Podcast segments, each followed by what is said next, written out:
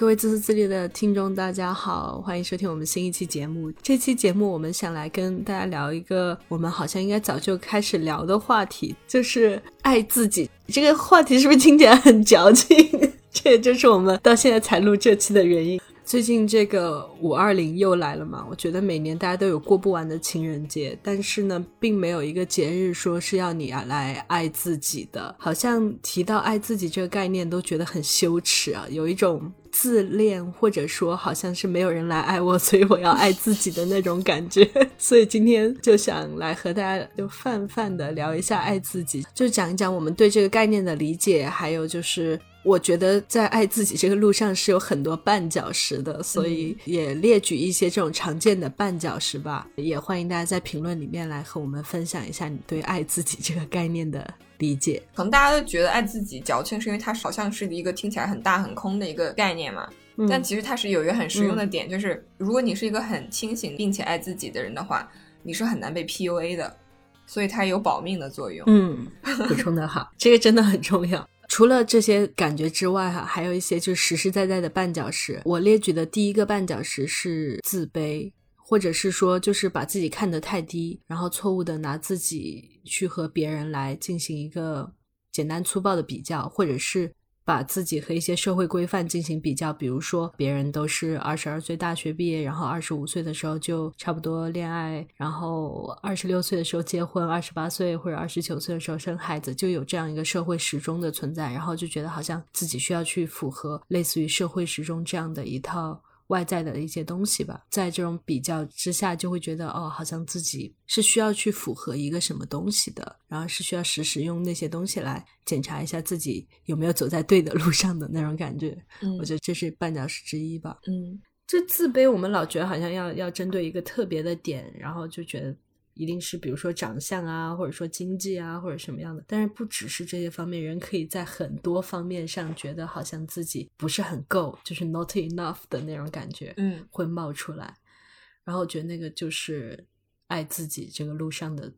一个很常见的绊脚石。嗯，而且这个东西我觉得在女性身上特别容易显现。我我今天看到一个朋友转的一个微博，就说有的女性好像就从来不敢做，就是只要是对方有一点点什么反馈，都会一直想说啊，是不是我头发分叉了？是不是我昨天剥橘子的时候那个把指甲染黄了？是不是我又做错了什么？这样那样的，嗯，很容易就是从自己身上去找问题。过度自信，因为好像难，就是很容易去过度的自省，觉得自己是不是冒犯了别人，是不是过度干涉了别人，然后是不是在又在说教别人了。但是话又说回来，你觉得这个度是什么东西？我我理解的度是不要影响自己的正常生活。对，其实自卑和自大是以一个事情的两面，他们其实本质就是对于自我和世界的这个关系认知不清晰，所以有的时候它表现为自卑，有的时候表现为自大，但它其实都是放大了自己在这个世界中的位置和感受，然后可能并没有很客观的去看待自己在世界当中的位置。对，我们要讲的第二块绊脚石就是自大和自恋，就是太把自己当回事。可能我们想到爱自己的时候，有的时候脑海中会浮现一些那种很很自恋的人的形象，就觉得好像。就他是一回事儿，别人都不是一回事儿的那种感觉。刚刚说的那个过度自责，有的时候我觉得也是一种自恋，因为他好像觉得自己对那个事情是有影响的。但其实有的时候你想回来，你你根本对那个事件没有什么影响，你的存在还不至于干涉到那个事件存在的本身。嗯。自我认知不清晰的一体两面，就是自卑和自大，好像经常容易在女性身上往自卑这一级倾斜，在男性身上往自恋，对对对这一方面倾斜。然后这两年感觉到我自己一个明显的变化，就是我以前经常会陷入一种比较极端的情绪当中，我要么就是觉得自己 debug 出来一个什么陈年旧 bug，我觉得自己老牛逼了，就是组里的其其他人都没有修好，就我修好了，我觉得在座的各位都是垃圾。要么就是就觉得犯了一个什么特别低级的错误，或者说突然在某一天看到自己的照片，就觉得，哎，我操，我怎么这里这么不好看，什么什么，然后就就突然开始怀疑人生，就觉得我一无是处，就很容易去放大或者泛化某一种情绪。但这两年我就会觉得自己就有点像在水里漂浮的球一样，就是我也不会飞起来，但我也不会沉下去，可能你把我按下去，我一下就弹上来了。比如说，可能我我在工作中有一个什么失误，我也会难过，也会自责，但可能就是那个。度就它不会那么的一直泛化到或者放大到说我对自己存在本身的一种质疑或者怎么样，它就是被控制在一个很外围的一个范围里面，就是说哦这件事情我没有做好，然后可能下一个小时我一转头一想，哎。但我也还挺不错的呀，就算我怎么怎么样，但是怎么怎么样，因为我就鼓励大家多用这种句式去思考问题。什么，就算我今天看起来有点胖，什么过去一个月吃的有点多，但我还是一个不错的人啊。鼓励大家沉浸在对自己的自我批判当中的时候，多用这种虽然但是的句式去想问题，然后想着想着觉得，嗯，我还挺不错的呀，就是这种。嗯，对我跟思雨就是老用张博洋的一个表情包，就是我是真的真的很不错。对，大家就是如果太容易过度反省的话，就去看一看张博洋的那段舞蹈，并且每天跳一遍。你是真的真的很不错。嗯，我觉得特别是青春期的时候，就是会有点放大自己的存在感，会觉得自己比如说穿的衣服后面有一个褶的地方，或者说自己的呃书包上有一个印记，总会觉得别人会看到，然后会觉得好笑，自己会觉得很丢脸。但其实自己的存在并没有那么显眼。如果你客观的把自己放回到自己所属的那个世界里，大部分人是没有功夫、没有时间和精力去注意到你衣服后面一道褶皱，或者是书包上的一个点的。而且这个真的是太小的事情。但是好像在青春期的时候，就总会假设自己是他人目光的中心，或者说自己是处在别人的目光之下的，然后就会去想象目光的另一端的别人会怎么想、怎么看自己，对自己有一套约束的那种理论一样。我不知道别人有没有这种，但是我自己之前真的还蛮严重的。会过度的去想说别人会怎么看，或者说放大这种后果，觉得别人是不是不喜欢我，或者说谁谁谁就是对别人说了一个什么，就是因为他不是是因为我怎么样了？但其实真的和我没有关系，人家有自己的生活要忙，好吗？是，我觉得这就是一个其实必经的阶段了，是这样的。然后还有我我想说第三个绊脚石是叫自我憎恶。然后它英语是叫 self-loathing，然后我是最近才知道这个概念的，我我自己是经历过的，我会经历过一些一些时段，就是想把自己做的一些事情都抹除掉的那种感觉，就老觉得自己。做什么都是错的。比如说是同一本书，如果是老熊或者格格或者你跟我推荐说这个书真的很好看，然后我就觉得哦，这书是真的好看。但是如果是我自己偶然之间翻到这本书很好看，然后我就会想，这到底是这本书真的好看，还是只是因为我自己有一些 low low 的 低级的趣味，刚好和这本书 迎合了，所以才觉得这个书好看，就是会有这种感觉。然后会在一些夜深人静的时候，就像我上次跟你说，我有一次突然发现我本科一个同学，就是好像是拉黑。了我还是怎么样的？白天的时候我觉得没事无所谓，他可能就是心眼小吧。然后夜深人静的时候，就是觉得我是不是我真的做错了什么？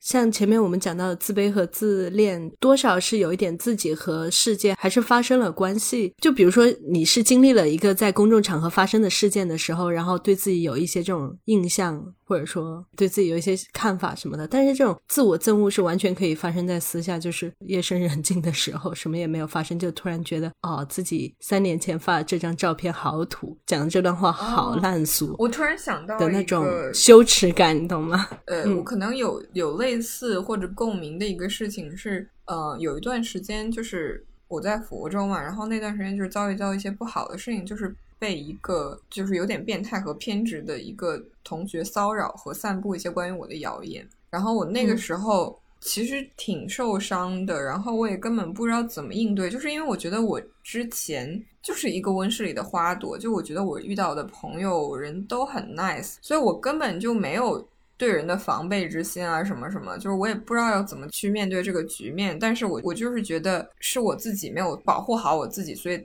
导致了我被伤害，所以我在后面可以理解一些，就是在各种罪案中受害者的心情，就是他们会反而会自我谴责之类的，就觉得自己没有保护好自己，所以导致自己受伤。然后我觉得我那段时间可能是有一点就是自我憎恶的，然后那段时间我有一个很好的朋友，呃，一个男生，他也遭遇了一件不太好的事情，就是他被他女朋友劈腿，就他真的伤的挺深的，是因为其实一开始是那个女生倒追的他。他可能就是没有那么喜欢那个女生，但是因为那个女生就是还挺执着的，所以他后来就跟那个女生在一起了。在一起的时候，他就觉得要对人家负责嘛，然后就对那个女生的事情还挺上心的。然后后来那个女生又去了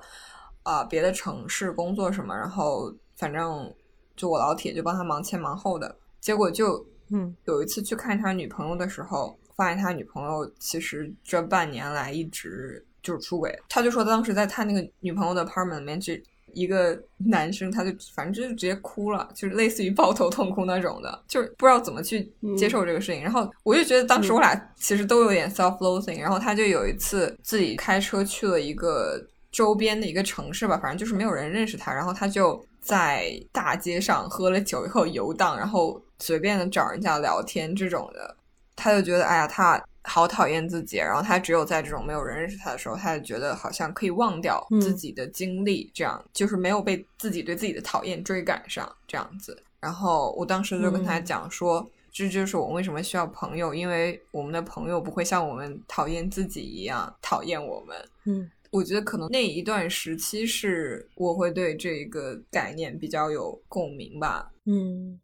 我觉得这种自我憎恶有的时候就是，比如说像你刚刚说的，遇到这种事件的时候，它是会非常集中的显现出来，然后会很强烈。你会有一些类似于，比如说想删光自己微博或者怎么样的这种，嗯，这种一个冲动。但有的时候它也会潜伏在生活中，就是它也是造成前面说的那种自卑，或者说自卑和自恋之间摇摆的一一种深藏在那个表面之下的一个深层次的原因，就是它可能是一个不显著的方式。一直持续着的东西。就刚刚讲的这种自我憎恶，它还是停在一个观念层面上的。他的行为也最多就是把自己以前的，比如说日记都烧掉啊，自己的呃社交媒体都清空啊什么的。但是有一种更严重的绊脚石，我觉得他都已经不是爱自己的路上的绊脚石了，已经是 属于要搬起石头把自己砸死的那种，就是自我毁灭嘛。他这个词的英语的这个名词是叫 self sabotage。比如说你。明天有一个很重要的演讲，但是你今天却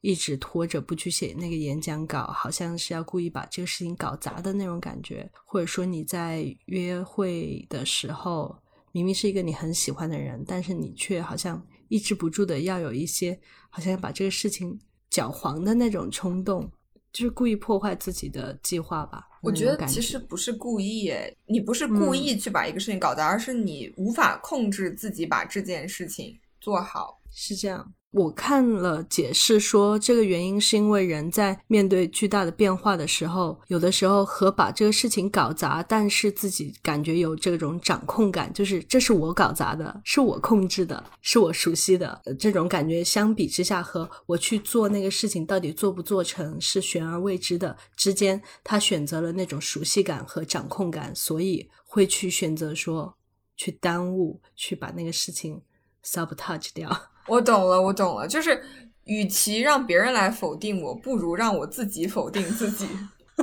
这样感觉伤害好像小一点。嗯，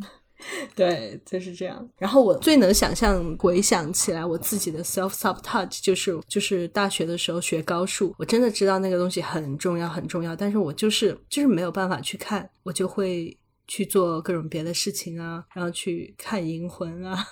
然后去逛花鸟市场啊，就是不去看高数，只要能不去看那个书，我就绝对不会翻开那个书。我我知道会挂科或者我知道会怎么样，但是好像觉得自己多少有点掌控感。但如果我都花时间去学了，我都已经那么痛苦了，然后我最后还还是得到一个痛苦的结果，而且还是别人给我的痛苦的结果，我就会觉得好像更会更严重一样。嗯，它的毁灭性的程度是在于就是。就大的事情上极极端的事情，比如说求职也好，或者说是就是升学考试也好，这种事情让他他有一个很大的影响嘛。但是有的时候就是就是面对人生无数的小选择的时候，我们可能会。就通过这种 self sabotage 来给自己画一个舒适圈，然后就一直待在那个圈里面不出来，就觉得我之所以不做那个事情，比如说我不去健身，是因为我的膝盖不舒服，或者怎么怎么样，就是给自己很多理由，好像显得自己不踏出那个舒服的区域是合理的。嗯，这不是自我欺骗吗？然后也算是吧，你不觉得这些绊脚石其实它都是一个东西，然后有不同的面、不同的表现方式，但它根本上都是一种就是对自己和世界的错误认知，嗯，或者说一种比较失真的一种理解吧。我觉得啊，就是后两种，就是嗯自我憎恶和自我毁灭，是不是？你觉得交朋友会对后两种有帮助吗？我觉得特别有帮助。对啊，我就是我觉得前两种的自卑和自恋，其实我觉得交朋友是没有办法本质上改善这两个事情的，就还是你要你自己去调整你自己嗯看待事情的方法。但是后两种，就是我觉得朋友就像是一个安全港一样，就是嗯它是可以缓冲很多事情往极端化发展。就后两种，它是发生在一个你绝对的自己和自己在那儿想的时候的这种场景下，所以但凡这种时候有第三个人进来，而且是一种关怀的方式来介入的话，就会打破你自己想那些乱七八糟的东西，然后你就会发现你自己的极端化的想法的那种偏激失实的地方。其实我觉得这个好像还对应了一个爱自己的小技巧，就是有的时候我们在嗯陷入自责的怪圈的时候，就是你要想象是，如果你的朋友在这样的境遇下，你会对他说这么刻薄的话，比如说英语考砸了，那就是你笨啊，就是你怎么怎么样啊，你不努力啊。如果是你的朋友，你肯定会帮他想办法，也鼓励他。就是那为什么你对自己要这么的刻薄？就是要尝试着像对待朋友一样对待自己。对，因为很多时候我们对待自己，别人是看不到你是怎么对待的，所以其实我们有的时候也没有去反省自己对自己有没有太过严苛，或者说太过忽视。然后我我三月初的时候不是练完瑜伽之后把腿拧了吗？我脚掌扭到了，然后那个时候我大概拖延了一个多星期吧，因为一开始看的全科医生跟我说没有骨折，他说你去拍 X 光的话只是浪费钱，嗯然后那个时候，思雨就一直跟我说：“你一定要去拍一个 X 光，不然的话，万一有细小的骨折，你现在不知道，到时候骨头长歪了，虽然长好，但是长歪了怎么办？”我当时一直拖延，一直拖延。然后到某天早上，我真的是突然在想，如果扭到脚的是他，我我会不会跟他说：“哎呀，算了，过两天就长好了，就别看了。”我觉得我不会这么说，嗯所以我当时就把自己就拖到了医院，就把 X 光拍了。然后我就觉得，我们有的时候对自己是其实是在某些方面是没有耐心的，也没有这种就是应该有的基本的 这种 compa 关怀 compassion。对，所以这种情况下，就是朋友是很重要的。嗯，哎，我又想讲一件，就是因为我觉得朋友实在是太好了，就是我觉得人生里面可以没有爱情，但是不能没有朋友，这是真的。就是我觉得我这么多年，就是我回想过去，就觉得我很感激我拥有的。其实很多时候都是朋友在身边，就可能不管是影视作品也好，或者说我们的传统这种迷思里面，就是觉得好像爱情要总要扮演一个拯救者的角色，但是我觉得我就是武断的下一个我自己的结论，就是我觉得爱情不堪重任，就是难堪此任，你知道吗？比较鼓励大家去去多交朋友啦，比起去哦一定要找到一个什么一生一世一双人，然后我我只要找到那个对的人，我所有的问题都不复存在，他可以全盘接受我。我觉得这个东西是是非常不现实，也非常不牢固的。就是尤其是如果你交到了一个对象，然后他 diss 你的朋友，想让你和你的朋友都断绝联系，那这是巨大的 red flag，就赶紧跑。哎，你这样说，我突然想到一个，就是还有一个绊脚石，就是就是那种自我投射。有的人就是不管是谈恋爱还是追星，会把很多自己没有的东西，然后投射到对方身上，就觉得对方是一个特别特别好的，然后对方承载自己的这种希望的这样一个对象。或者有的人甚至是养孩子的过程中吧，自己没有做到的东西，自己所厌恶自己没有做到的那种东西，都投射到那个对方身上去，就会产生各种的道德绑架、情绪勒索。嗯经常看到一句话，然后觉得很有道理，但忘了是谁说的，就说你你你自己和自己的关系是你建立你和这个世界上其他关系的一个基础嘛。所以，当你理好了你和自己的关系之后，你再去处理外部世界的关系的时候，也许会更搭建一些比较稳固的、比较合理的，不是，那么扭曲的。关系。对，就是你你自己站稳了嘛，然后别人怎么推你，你也不容易倒。呃，我觉得你刚刚说这个说法是一个客气的说法。我觉得爱自己就是一个成年人的必备素养，就是 clean up your own shit 好吗？就是不要 不要去去就就给别人的生活添麻烦，不要当一个巨婴，也不是不要不要给别人生活添麻烦，就是互相一定程度上的互相麻烦是是也是建立联系的方式，但是就是。我之前看到一个段子，说为什么成年人的生活太难了，就是因为太多人只是到了这个年纪，但他精神上并不是一个成年人，他是一个巨婴，所以他就给我们的成年生活添加了很多的 困难。那我觉得说的太好，就是如果人人都 clean up his own shit，那世界将变成一个美好人间。我们很多时候谈到爱自己的时候，好像就觉得好像是这个指向只是自己，然后要对自己多好。其实，其实爱自己同样的，也就是你自己要要负起多大的责任。One hand to hold your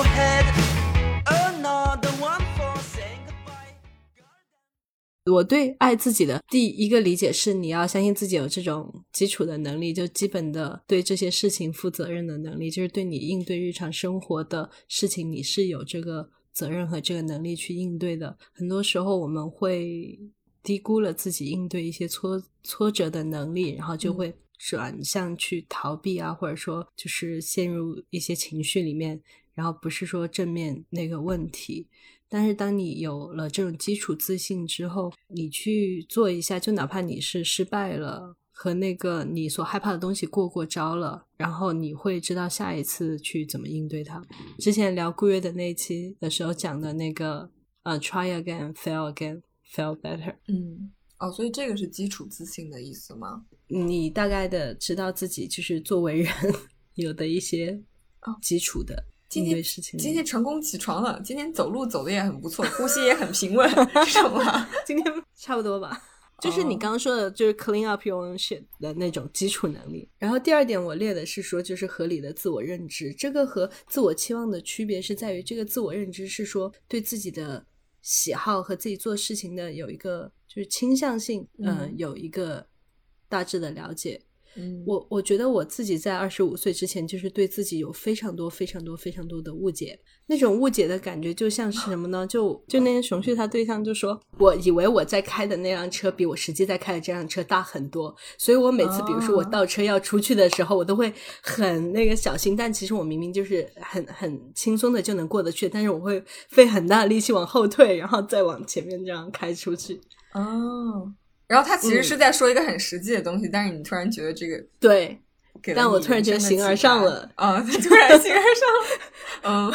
我觉得我以前也也会这样，就是怎么说？这个又说回到对自己诚实上面，就是当时对自己的认知没有以自己的真实的感受为一个基础，而是说哦，别人都是这么感受的，比如说别人都喜欢民谣，别人都喜欢某某乐队，嗯。而且这个人喜欢的其他东西和我都一样，那我好像也就应该是喜欢这个东西的。比如说，我周围的人都喜欢早睡早起，所有人都是觉得早早睡早起效率更高，那我也应该要去喜欢早睡早起。但后来我就发现，我自己就是偏向于晚睡晚起效率更高。我就是在晚上的时候头脑更清醒，然后各种生物的机能都都好像更好用一些。以前的时候就。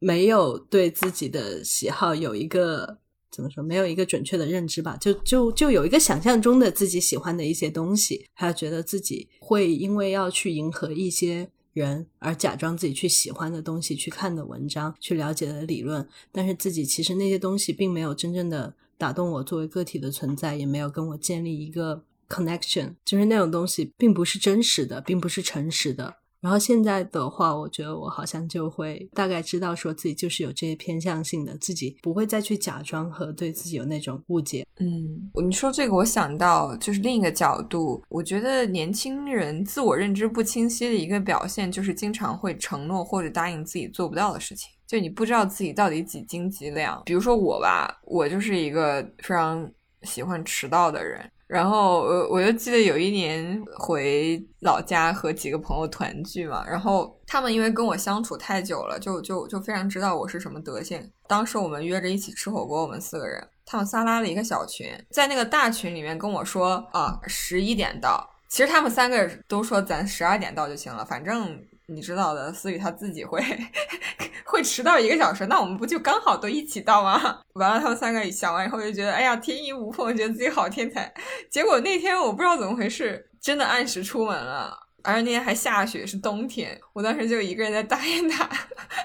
吹冷风，还下雪，就。傻等他们等了一个小时，但我觉得这个其实就是一个狼来的故事，就是因为我迟到太多次了，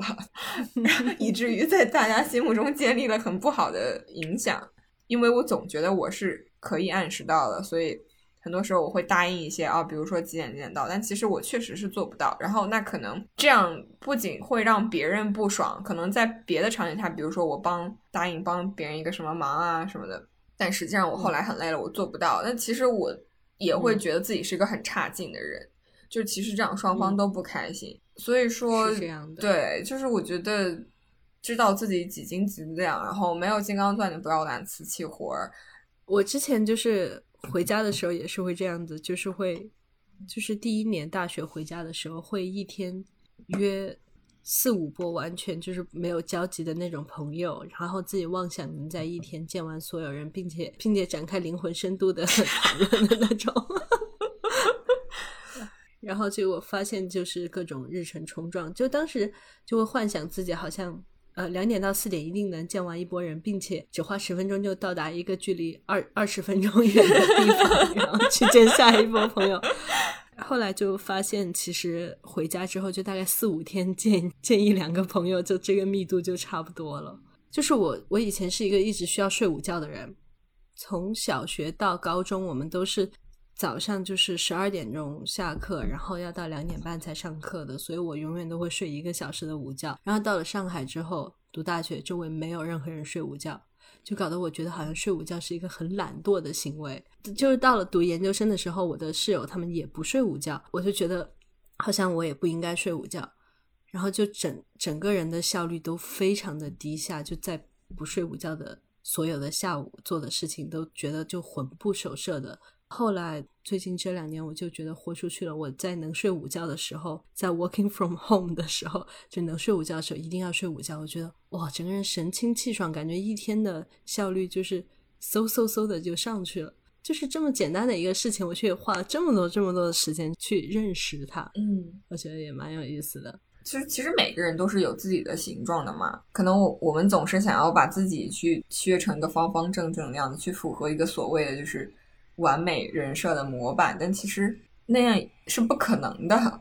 是一个是一个 逆天而为的行为，所以就是可能就是还是要去承认自己就是有一些就是奇奇怪怪的形状，然后不要想着去和自己的天性对抗，而是说，比如说你说我我你是一个呃晚起晚睡的人，那就把重要的或者说想一些需要集中力益。好的任务就安排在晚上就好了，就是也并不用去强迫自己早起早睡这样子，因势利导嘛。对，哎，我突然发现这个其实就连到下面那一个点，也就是自我期望管理。对，我觉得这种自我期望的管理，最开始就是你要了解自己的喜好和偏向嘛，然后同时你也是接受自己的有限性，知道自己不能一天吃八顿饭。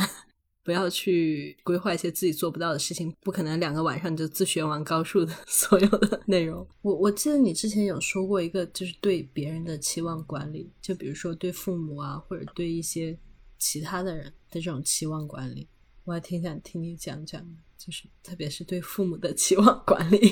对父母的期望管理，其实主要好像出现的问题也一般都不是说子女对父母的期望管理吧，而是而是。父母会有很多的期望投射在子女身上，就是想要让子女去过自己想的那种好的生活。就这种心情，我是可以理解的呀。但是，就是其实是不管是父母去企图控制子女，还是说恋爱关系中的人一方去企图控制或者改变另一方，就是我觉得人和人之间最有可能改变的，就是说。你们两一个关系中的双方，你们是如何相处的？就我觉得这个是双方可以商量着来的。但是就是不要有一种幻想，就是可以去改变一个人的本质，或者他生活的选择。就因为每个人都是，对啊，有自己的路要走，然后有自己的来路，所以形成了今天的他。就比如说你养一个猫的时候，其实很容易去理解说你们是不同的个体，因为因为它看起来和你就很不一样嘛，然后他可能会抓床垫儿啊，可能会 干一些匪夷所思的事情。但你不会去强求他说你你就不要抓床垫了，或者说你不要做一些猫的行为，因为你知道不可能它就是猫。但是好像因为人和人之间相处的时候，我就觉得啊，好像我们长得也一样嘛，那为什么它不可以和我一样的去生活？就这个就会比较难以理解。对，嗯，我其实刚才想说那个就是。就所谓的对他人的期望管理，应该换一个表达方式，就是像你刚才说，我们有不同的形状嘛。在我看来，就是年轻的时候不爱自己的一种表现，就是去幻想自己可以去改变这个形状，或者说有的时候别人就是去挤压你的这个形状的边界，或者说试图要去改变你的形状的时候，你接受了，结果你自己也改变的很痛苦，而且你也知道这不是一个长久之计的那种情况下。你要怎么样去反击，或者说就是弹回去，就是你要怎么去守住自己的这个形状和边界？我觉得也是一个爱自己的一个一个实践吧。但也不是说让让大家油盐不进，变成一个很固执的人啊，就是 就是你是需要智慧去分别说哪一些意见是属于别人是意见的范围内，然后你你可以选择接纳或者不接纳，但是有一些就超过了一件，属于强行干涉，有些是。对操纵，对对对，那种就不行。我觉得爱自己的话，你你对自己的这种关怀是是有韧性的。这个就说到你刚才说的，要要要区分哪些东西是意见，哪些东西是要操纵你的。我觉得就是在我们遇到困难的时候，你也。你也要去区分哪些事情、哪些痛苦，你是要去主动的承担，然后来完成一个事情的。你不能说哦，我因为爱自己，所以我不去吃任何的苦，不去做任何的事情，不让我的这个自己受一点点委屈、一点点那种苦痛，然后就什么都不去做，而是要相信你的这个自己是有是有这种韧性的。你是，如果你有有一些目标的话，你是可以去吃苦啊，然后去让渡一些短暂的快乐，去做那样的事情的。就我看你写这个任性这一点的时候，我以为它就是三个字“等风来”。因为人生，我想说它不是一个编好的脚本或者爽文，它其实就是会有磕磕绊绊，然后不尽如人意的时候。然后有的时候它会很丰盛，有的时候它会很贫瘠。但是就是你要相信的一件事情，就是就是最难的时候是会过去的。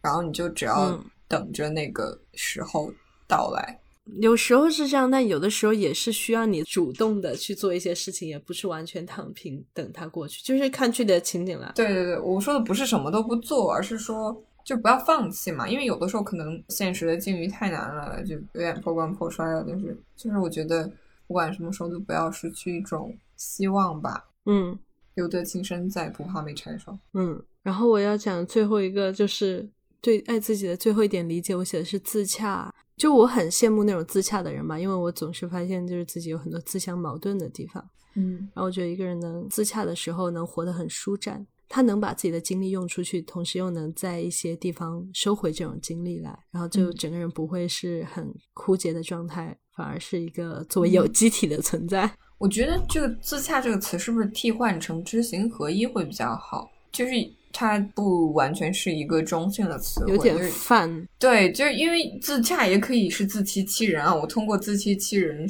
实现自洽，但可能知行知行合一就是有一种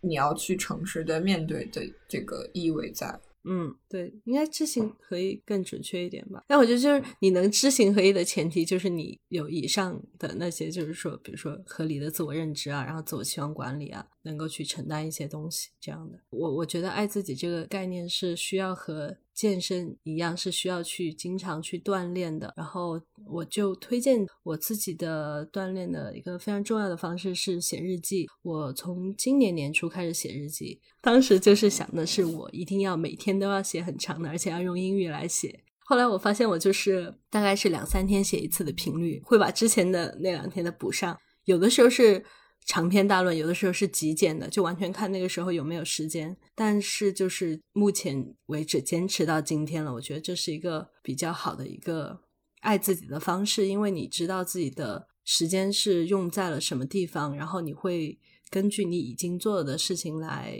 来来规划之后做什么事情，然后能够有一个和自己对话的空间吧。我觉得这是这是我觉得的一个比较好的一个日常锻炼。嗯嗯我推荐的方式其实就是之前说的，啊，就是当你发现自己开始对自己很命的去进行一些批判或者指责，尤其是比如说你当你陷入容貌焦虑的时候，你就觉得，比如说我怎么这里不好看，我怎么不能左五放硬币？当你陷入一个对自己苛责的怪圈的时候，你就立刻用虽然但是造句，这个不一定要有逻辑上的联系的，就是比如说不一定是比如说什么，虽然我哪里哪里不好看，但是我哪里好好看。就都不一定是要这样直接有关联的，你可以是一个八竿子打不着的是什么？我最近想到一个这个的场景，好像就是说，就我是一个比较直的人，然后可能在工作里面会看到有一些人，可能他会比较的温和，比较的迂回，我就会